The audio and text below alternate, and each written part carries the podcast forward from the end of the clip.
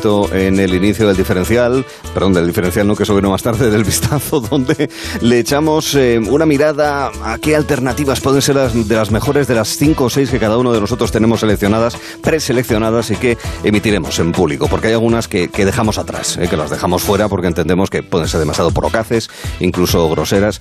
Eh, la alternativa a la sartén por el mango ya la contaremos en apenas unos instantes. Cristina Baigorri tiene una, pero no la va a decir ahora, ¿verdad, querida Cristina? Sí, Muy tengo buenas. una, tengo una, pero después, después, cuando hagamos rondita. Exacto, me han comentado que Manuel Garre, ¿qué tal Manuel? Buenas tardes. Hola, buenas tardes, ¿qué tal Arturo? Tienes, tienes hasta siete, porque tú eres un, un tipo pues muy de agarrar la sartén por el mango, Ay. no Pues, porque pues si te digo la porque verdad, sí, pero, pero bueno, tendré que decirte una, es lo que toca, ¿no? Claro, claro, que es la- no, es que si no, no tendríamos programa. Claro, claro, me quedaré con la mejor. Así es, tendríamos que estar hasta las 11 de la noche y no es plan, quiere decir que no, venga y al dar alternativas. No es posible porque Alberto Calvo, ¿qué tal Alberto? Buenas tardes. Hola Arturo, ¿qué tal? Esto nosotros lo hacemos porque tenemos un compromiso con el lenguaje, pero con- moderadamente, que tampoco queremos pasarnos, que no queremos ir de listos, ¿verdad Alberto? ¿Eh? Eso es. Claro. Eh, hay, que, hay que renovarlo, pero Sí. tranquilitos. Pero con cuidado, con cuidado, que Cuidado. luego las cosas... ¿eh? Tiene que pasar la aprobación de la RAE también esto, ¿eh? Hay que llevarlo. Sí, yo creo que debería, yo creo que cada, todos y cada uno de nosotros nos merecemos ya un silloncito. ¿eh? Efectivamente. Y con mayúscula. Exacto. Y con mayúscula. Exacto. Eh, o que amplíen el alfabeto y así tenemos un hueco para cada uno de nosotros cuatro. Sí, exactamente. Sí, señoras y señores. Bueno, en el vistazo vamos a empezar a contar historias. Lo primero es ir a una de las ciudades más retratadas del mundo, uno de esos lugares míticos para quien no lo haya visitado todavía y de recuerdos fantásticos si has puesto un pie en ella. Bueno, un pie o tal vez haber metido un remo. Qué profunda emoción recordar el ayer cuando todo en Venecia me hablaba de amor. Ay, Venecia, Charles Aznavour. Hay gente que recuerda a Venecia por el amor y también por el hedor de los canales. Cada Sí. uno. ¿Habéis estado en Venecia, queridos? Yo no estoy Yo en no. Venecia, ¿no? Yo tampoco. No, no, no, no, es destino um, obligadísimo, claro, pero no- lo tenemos sí. pendiente aquí. Seguidme, seguidme, seguidme, sí, porque yo he estado un par de veces, Ajá. la última vez haciendo un interrail. Ah, más o menos, más o menos con la edad de Manu. Muy divertido, por otro lado. No, pero somos conscientes en cualquier caso de que hayas estado no en Venecia. Eh, el cine, los documentales, eh, reportajes, noticias también nos hacen pensar en el Paseo de los Esclavos, en el Gran Canal, en Cadoro, uno de esos maravillosos edificios civiles, el Palacio del Dux, los recuerdos del Bucentauro, o los campos y campi que jalonan las islas de la ciudad lacustre. Todos esos escenarios conocidos eh, por todos. Está el Arsenal, el Cristal de Murano, la propia isla de Murano, el Puente de los Suspiros. Pero también esos cruceros que están demasiado cerca de los muelles de las góndolas, ¿verdad? Esa, esa agua alta que obliga a la gente a comprar unas botas de goma de pescador de manera repentina por las fuertes lluvias, la masificación turística, el peso que hace hundirse los pivotes de madera sobre los que se apuntala la ciudad, incluso también hay malvados. Sí, hay malvados que surgen de las alcantarillas. Que mientras la gente está tranquilamente tomándose una pizza y una grapa, de repente aparece un extraño monstruo que ataca a propios y a extraños y que al final lo que hace es incluso cargarse el hermoso puente de Rialto.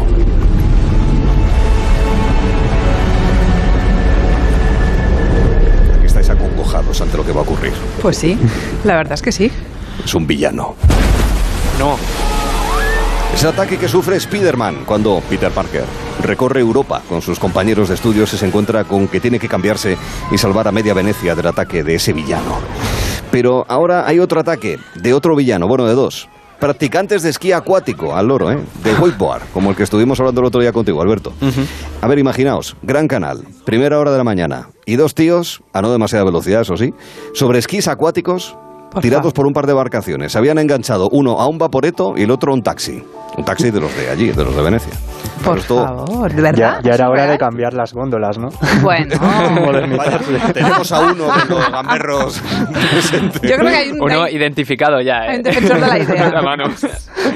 Claro, es que tú imagínate que, que ves esto, claro, la gente está súper cabreada. Claro. Eh, sobre todo los venecianos, bueno, y cualquiera que tenga dos dedos de frente, menos Manu, porque al le parece- es una muy buena idea Me parece fantástico, Manu. para desplazarse por la ciudad. Bueno, hay mucho tráfico en el canal, luego además el agua se mueve de una manera muy azarosa, más de lo habitual. Bueno, yo entiendo que la experiencia sea chula. Oye, ¿a quién no se le ha ocurrido hacer algo así? Paddle surf también, a mí, por ejemplo. Yo no lo hice. No, no, no lo hice. Kitesurf, Pero- a mí, por ejemplo. Sí. No, encima, el- uno de los cachondos pasó por debajo del puente de la academia y se cayó del, del esquí y se cercioró de que tenía bien agarrado el móvil donde había grabado su compañero. Porque al Ay. final todas estas historias son para Claro, grabarse y luego para grabarse. viral, Claro. este tipo de tonterías. Claro, Bueno, claro. Dice el alcalde de Venecia, Luigi Brugnaro, que ha tuiteado lo siguiente.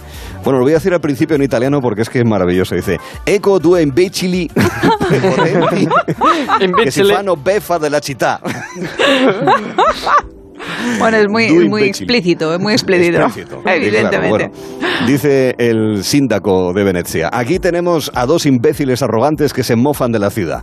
Pido a todos que nos ayuden a identificarlos para sancionarles, porque nuestras armas son realmente contundentes.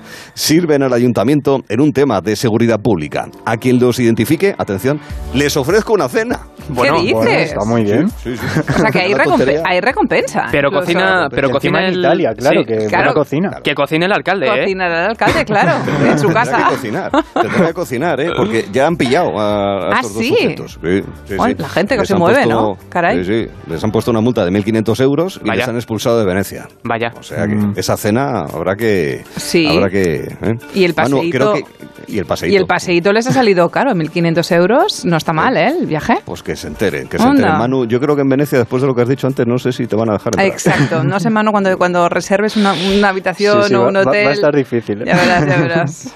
La, la policía veneciana está muy atenta a Onda Cero y está escuchando, tomando nombres. De todos modos, últimamente es curioso porque en Italia ha habido varios actos de vandalismo en lugares muy turísticos. No sé si recordáis ese Maserati que se quedó colgado de unas escaleras, las escaleras de la Plaza de España Pues en Roma. sí, pues sí. Y, y otro que entró con un scooter en, en plan Gregory Peck y, y Vacaciones en Roma, sí. Vacaciones en Roma, pero en las calles de Pompeya, que ya me dirás tú, entrando con una moto por ahí, pues es una cosa muy, muy poco adecuada. tela. Un poco feo, sí. Así es, poco así feo. es. Muy bien. Pues bueno, nada. pues historias, historias venecianas, historias italianas, pero hay otras que, que nos seducen.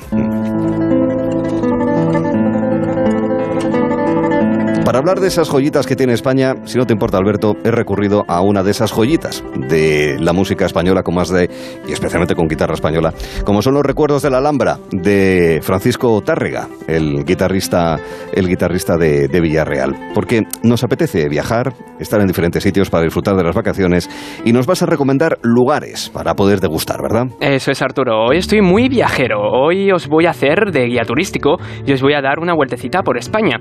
Y es que a lo largo de toda geografía nacional nos encontramos con sitios maravillosos, parajes impresionantes, atractivos turísticos curiosos y de eso precisamente vamos a hablar, de sitios impresionantes que quizás no conozcamos tanto o sí, pero yo por si acaso os los dejo aquí anotados y dichos. Además que hay que aprovechar ahora que es veranito, claro que sí, que seguro que muchos de ustedes están de vacaciones y quizás les apetezca pasarse y visitar algunos de los lugares y sitios que, que os voy a decir a continuación. La Y- del ocio. eso es. Y los que no tengan vacaciones ahora, que no se preocupen, porque a ver si conseguimos transportarles un poco hacia allí. Os propongo tres sitios. Venga, el primero. Viajamos a Sabero, en León, porque el ayuntamiento de esta localidad inauguró a principios de mes una vía ferrata que cuenta, ojo, con el puente tibetano más grande de España. Ahí lo llevas. ¿Qué? ¡Olé! 110 metracos de puente para disfrute de todo senderista o amante de la montaña. Caray. Y es que es un puente de película total, que me recuerda a una referencia cinematográfica de mi época. Al puente de Shrek. ¿Recordáis? Ese... Eh, ¿Cómo no acordarnos? Referencias cinematográficas. De mi ¿qué? época. Ojo, bueno, audiencia, audiencia de Onda Cero, Alberto Calvo, de mi época, de dos años. Al loro, ¿eh? Ya, ya tiene nostalgia, Alberto. De... Ese, ese cuando, bueno, si recordáis, cuando iban a cruzar el castillo donde estaba la dragona y Fiona, Sí, sí. aunque sin punto de comparación, claro, cambiando el pequeño detalle de la lava que se veía abajo en el de Shrek por la maravillosa montaña verde leonesa, que da mucho menos yuyu, y por supuesto el de León mucho más aseguradito y preparado que el de la peli, que hacía aguas por todos lados. Así que muy chulo el puente de Sabero en León. Otro sitio, venga, nos vamos eh, ahora a la costa, a la playa de Saconeta, en Guipúzcoa. Precioso lugar. Se trata de una playa salvaje que se formó hace millones de años a causa de la erosión del mar. Es impresionante ver la roca de la montaña con toda la erosión sufrida y las formas de, de estas. Y además eh, de lo agradable que es eh, ver unas playas salvajes del norte, que gustan también para las series, porque aquí se rodó parte de Juego de Tronos también. Mm. ¿Qué dices? ¿De verdad? Efectivamente, sí, no, sí. No tenía ese dato. Y bueno, más lugares. Eh, eh, por último, nos vamos cerquita del anterior lugar, a Vizcaya. Y viajamos en el tiempo, a la Edad Media, pero también este lugar nos podría hacer viajar a través de la literatura de fantasía o de los cuentos de reinas y reyes, porque os llevo al castillo de Butrón, cerquita de Bilbao, apenas 20 kilómetros. Un castillo impresionante, súper bonito estéticamente, de cuento total, con sus torres y estructura perfectas, y que recomiendo encarecidamente que le echéis un vistazo porque mola mucho. Pues resulta que este castillo, al principio, en el siglo XIII, era una casa-torre defensiva que pertenecía a la familia de los Butrón, una de las grandes familias vizcaínas del final de la Edad Media. Ya en el siglo XIV, esta familia decidió hacer reformillas y lo, ah, bueno, lo ampliaron a un castillo. Reformillas en un castillo, Bueno, o sea, Efectivamente. bueno, claro, de casa-torre a castillo. A Castillo, claro, es una reforma eh, ampliaron, importante. digamos Arturo. que ampliaron. Claro. Fueron Pepe y Benito, la. Bueno, durante siglos en el, en el área del castillo se batallas referentes a la guerra de bandos del País Vasco, pero en el siglo XVI fue, fue abandonado. Ya, bueno, en el siglo XIX el castillo, en manos del marqués de Torrecilla, fue reformado de nuevo, ahora sí totalmente, con una reforma en toda regla que le da el aspecto que tiene en la actualidad. Un dato curioso es que se cree que este, eh, de que este castillo nunca llegó a ser habitado, porque a pesar de lo bonito que se ve por fuera, los que han visitado su interior dicen que podría ser complicadillo vivir ahí. Ah.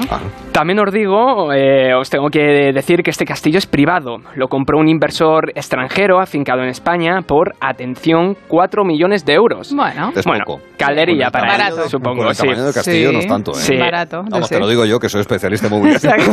En castillos. Aunque, bueno, también te, te digo que qué privilegio el de este señor de tener un castillo para él solo. Que la próxima vez que le diga a alguien, pues yo tengo una casita en el campo o yo tengo un apartamento en Fuengirola, eh, este hombre puede decir, pues yo tengo un castillo en el bosque. Que esto, Ah, esto suena Pues con fuerza, sí. ¿eh? Hombre, pues Claro. es una frase de esas que, bueno, Sí. en una cena está, te pegas un pistazo. Sí, ¿no? sí. Así que, así que nada, después de haceros viajar por todos estos lugares de, de España, me gustaría preguntaros cuál es el sitio que más os ha gustado que hayáis visitado por, por aquí, por la ge- geografía nacional. Y sobre todo escondido, digamos, ¿no? un poco que no sea demasiado ¿no? conocido. Sí, pues es un Ah, buen apunte. Yo, buen apunte. yo, por ejemplo, el monasterio de, de Piedra, eh, que creo que Oh, está muy en... conocido monasterio de piedra. es, bastante conocido, sí, en, en Zaragoza, que me pareció tremendo, súper bonito, con las cascadas, con todo, fenomenal. A mí me gustó mucho, la verdad. Yo, si tuviera que decir uno, creo que también es bastante conocido, pero es la playa de las catedrales en Ah, Lugo. También, O sí. sea, bueno. he ido varias veces y me parece impresionante y es de mis sitios favoritos en España. la Sí. verdad. Han tenido que poner Sí, control sí. de accesos, o Sí. sea que... Sí, ahora sí. Yo, Sí, sí, era escondido, sí. Sí, era, Sí, era y ahora ya es muy bueno. De hecho, hay que tener, un- hay que tener, exacto, un ticket para entrar. Yo recuerdo una vez que estuve en Segovia y visité el Alcázar de Segovia y no sabía que Walt Disney se había inspirado en él Mm. para hacer el castillo de Blancanieves. Anda, Ah, sí. anda. Sí, Ah, y es qué un dato curioso. que me gusta mucho tener, porque es de esas cosas que también, pues eso, te echas el pisto en una cena, la verdad, pero es que es maravilloso y, recom- y recomiendo visitarlo, vale muchísimo la pena. Sí, sí. El Mm, La Alcázar torre de Segovia. de- subir a la torre de Don Juan, que es la torre del homenaje que tiene el Alcázar, que en realidad es un palacio, eh, y que además está reconstruido porque sufrió un incendio muy fuerte a finales del siglo XIX. eh, subir es uno de mis retos, porque dicen que subir hasta allá arriba es eh, muy para tenerlo en cuenta. Es decir, que ahí haces piernas, de, verdad. Y, y fíjate, pues yo, eh, hablando de castillos, eh, hay uno que, del que hablamos el otro día en lo de Hispania Nostra, en esa sección en la que hablamos de esta organización y del trabajo que realizan para, eh, bueno, pues que haya elementos del patrimonio eh, histórico artístico español, pues que se recupere y que estén en las mejores condiciones posibles y demás. Y hablaron del, del castillo de Belalcázar, que, que está en, en Córdoba y que no lo conocía. Y hay que tener delitos, es decir, me pueden fusilar al amanecer, sobre todo la gente que lo conozca más directamente. Qué pedazo de castillo. Tiene la torre del homenaje más alta de España.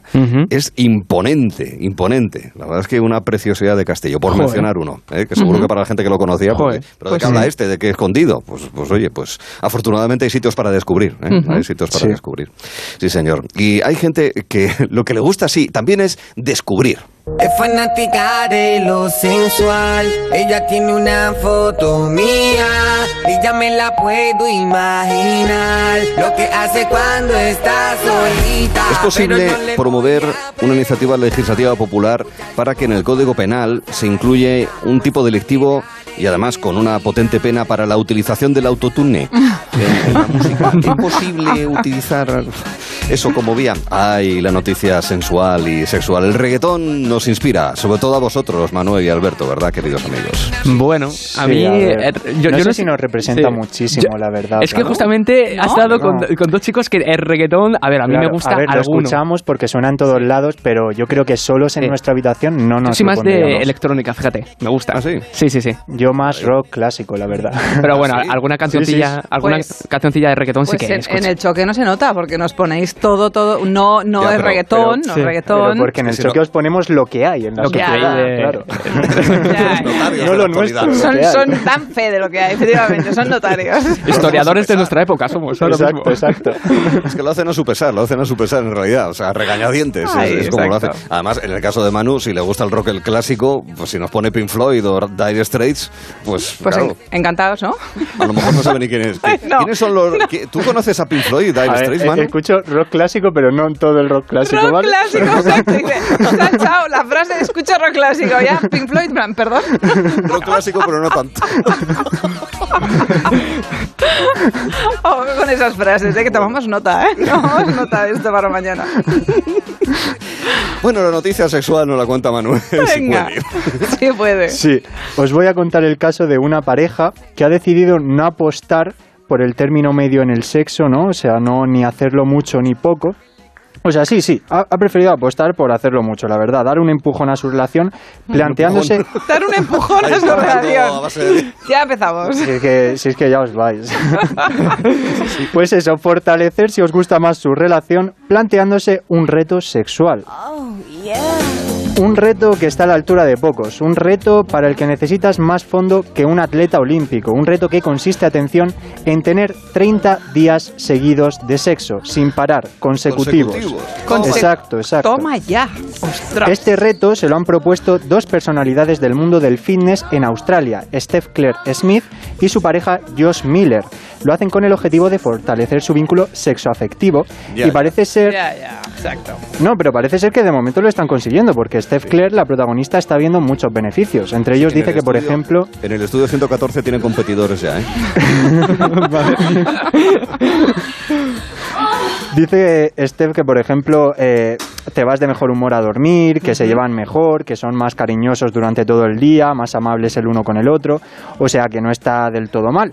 Pero también argumenta que muchas veces está cansada y hay momentos pues de sequía normal, porque al final son, son- son Me humanos. encanta lo del. Pues de imagínate, sequía, ¿eh? No, no, pero es que lo- el término lo empleó ella ¿eh? en su podcast. ¿Ah, lo, sí? lo dijo ella. Sí, sí, no lo estoy diciendo yo, lo dijo ella tal Momentos cual. de sequía. En inglés, lógicamente, es Claro, australiana, claro, pero claro. lo dijo tal cual. Y claro, para que las discusiones o el cansancio no impida romper el reto, pues la pareja se ha establecido un horario para el sexo, cuadrando ¿Ah, sí? las agendas de cada uno, claro. Fichando, vale. Han Así pues- Con una especie de doodle, ¿no? Plan, Vamos a ver cuándo coincidimos en casa. Claro, claro, porque así no se tienen que obligar entre ellos ni Ah. forzarse y entonces pues todo es mejor. Obligar y todo- forzarse, yo creo que no. Justo es lo que no hace. No es no. Sí, no, eso siempre, eso siempre, Sí, sí, eso sí, evidentemente. eso sí. Eso No, siempre. pero hay, que- hay que de acuerdo, hay que conseguir. sí, hombre, claro, Claro. claro, claro. Y es que sí, está demostrado científicamente pues, que una vida sexual plena tiene un montón de beneficios. Fortalece el corazón, quema calorías, reduce el estrés, proviene la aparición de cáncer, niveles más bajos de depresión y además puede hacer que tu vida personal y de pareja pues, sea más feliz. Pero todo esto es una vida sexual plena, ojo, no una vida sexual asfixiante. Claro, que, no es lo mismo y creo que que es la que, Asfixiantes. Que es la un que poco llevan lo, aquí. lo que ellos están practicando, ¿no? la vida sexual exacto. asfixiante. Claro. Pero, ¿qué es una vida sexual plena? ¿Cuántas veces a la semana es bueno tener relaciones? ¿Debemos seguir el ejemplo de esta pareja australiana? A la semana, has dicho. Sí, a la semana. Anda. Claro, se O sea, mide tú, ya, así, tú sí. ya haces la pregunta, ¿eh? A la semana, vale. Sí, sí, se Ok. mide así. eh, Se todo. mide así, Sí, vale. sí, sí. Bueno, pues para responder a estas cuestiones voy a basarme en un estudio realizado por Amy Moose, una profesora de la York University de Canadá, y este estudio ofrece pruebas que indican que una vez a la semana podría ser la cantidad de sexo óptima para maximizar la felicidad personal y dentro de la pareja. O sea que para que veáis que tampoco hay que volverse loco y que más veces no significa mejor. O sea que hacerlo más veces que esto no va a aumentar tu felicidad, por así decirlo. Y de acuerdo también a un profesor de psicología, George Lovenstein, forzar las relaciones cuando simplemente no es el momento no va a ayudar mucho. Por lo tanto, yo aquí le dejo el consejito a Steph Claire y a Josh, porque al final, a lo mejor se van a quemar ellos de tanto, pues eso, ¿no? Y al final su felicidad va a ser la misma. Así, Así que tampoco hay que rayarse con esto. Porque al final siempre es normal que con el paso de los años pues la actividad sexual se reduzca un poco.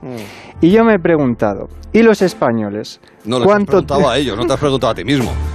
Los Bueno. españoles, exacto. Claro, o sea, ¿cuánto tienen relaciones sexuales Exacto, ellos? Ahí. Bueno, pues os voy a dar los datos. Los españoles tienen relaciones sexuales 2,5 veces a la semana de media. Y es en Castilla y León, en concreto Salamanca, donde tienen pues más relaciones, o sea, lo hacen con más frecuencia. Los salamantinos practican el sexo 3,4 veces por semana Caray. y le siguen también en su comunidad autónoma Ávila, Zamora y Soria. Y Extremadura también va muy bien, con 3,1 de, de media. O, sea, que, que más, está- más, más del doble, ¿no? Que, el- que, el- que lo que recomienda el estudio, que una Sí, vez a la sí, semana. Exacto, exacto. Muy bien. Y los que menos es lo que me ha llamado la atención porque son Málaga y Baleares. Sí, Estos raro. dos destinos Qué turísticos, raro. claro, destinos turísticos de sol, de playa, de fiesta, pues fíjate, Bueno, con un 1,8 de encuentros sexuales a la semana de Vale. media. Ujú. O sea, no sé, me ha, me ha resultado raro, pero bueno. sí, más bueno, también hay que, posiblemente, si quieres ahorrar calefacción y sobre todo ante lo que se nos viene encima. Hombre, en Zamora, constato, hace frío, no el que hacía hace años, ¿eh? Pero hace frío. Ávila, Soria, Salamanca. Claro, Ujú.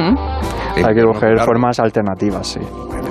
Largo. Y yo, que siempre me gusta dar consejos y facilitar las cosas a la gente, pues os traigo un pequeño dato. Os voy a decir cuál es el mejor día de la semana para tener relaciones sexuales, porque sí, Venga. existe un día de la semana en el que podemos disfrutar más del sexo Y una hora en particular también, ¿eh? Bueno, qué Y preciso todo. hora. Sí, sí. Y un minuto, y un segundo. No será ahora. El Los mejor, jueves a las 15.54, 17 segundos. pues, pues has estado cerca porque el mejor día de la semana para tener sexo es el jueves. Mira. Así lo afirma un estudio realizado por Muy el bien. London School of Economics. Pero la hora no es esta, sino que es por la mañana. Los Ah, jueves amanece apetece. Claro. Sí. Claro. Es el día que tanto hombres como mujeres tienen las hormonas más sincronizadas y el placer puede ser mayor. Ya. Y os explico por qué. Vamos a repasar los días de la semana. Con brevedad.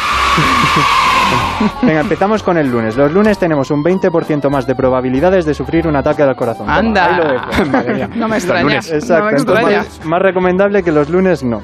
Los martes somos más productivos, por lo que lo dedicamos más al trabajo. Vale. Y el miércoles es ese día que no sabemos muy bien qué hacer, por lo que mejor dejarlo para dormir. Vale. Así que los jueves es el día de las hormonas, energías, eh, todo. Las estrellas del El universo se alinean para Sí. que las relaciones sexuales sean las mejores del mundo. Ajá. Y no solo eso, sino que los jueves por la mañana, como he dicho, pues resultan incluso mejores. No me preguntéis por qué, yo soy muy sabio, pero no llego a esos niveles de conocimiento, pero lo dicen los expertos del estudio. Lo que os he dicho no me lo he inventado. Lo Así dicen que- pues será los jueves por la mañana, me dices, ¿no? Jueves, Sí, por la sí, mañana. jueves por la mañana. Ya se nos ha pasado. Entonces hasta la siguiente semana, ¿no? ¿Estamos ya mal o qué pasa? Insisto, Sí, sí, sí, hasta cuando amanece semana. apetece. Eh, sí, es cierto. es fin de la cierto. cita. Es cierto. Esto es así, queridos amigos. Es muy posible que la expresión que ya contaremos después de las noticias de la sartén por el mango cobre nuevo sentido después de lo que nos ha dicho Manuel.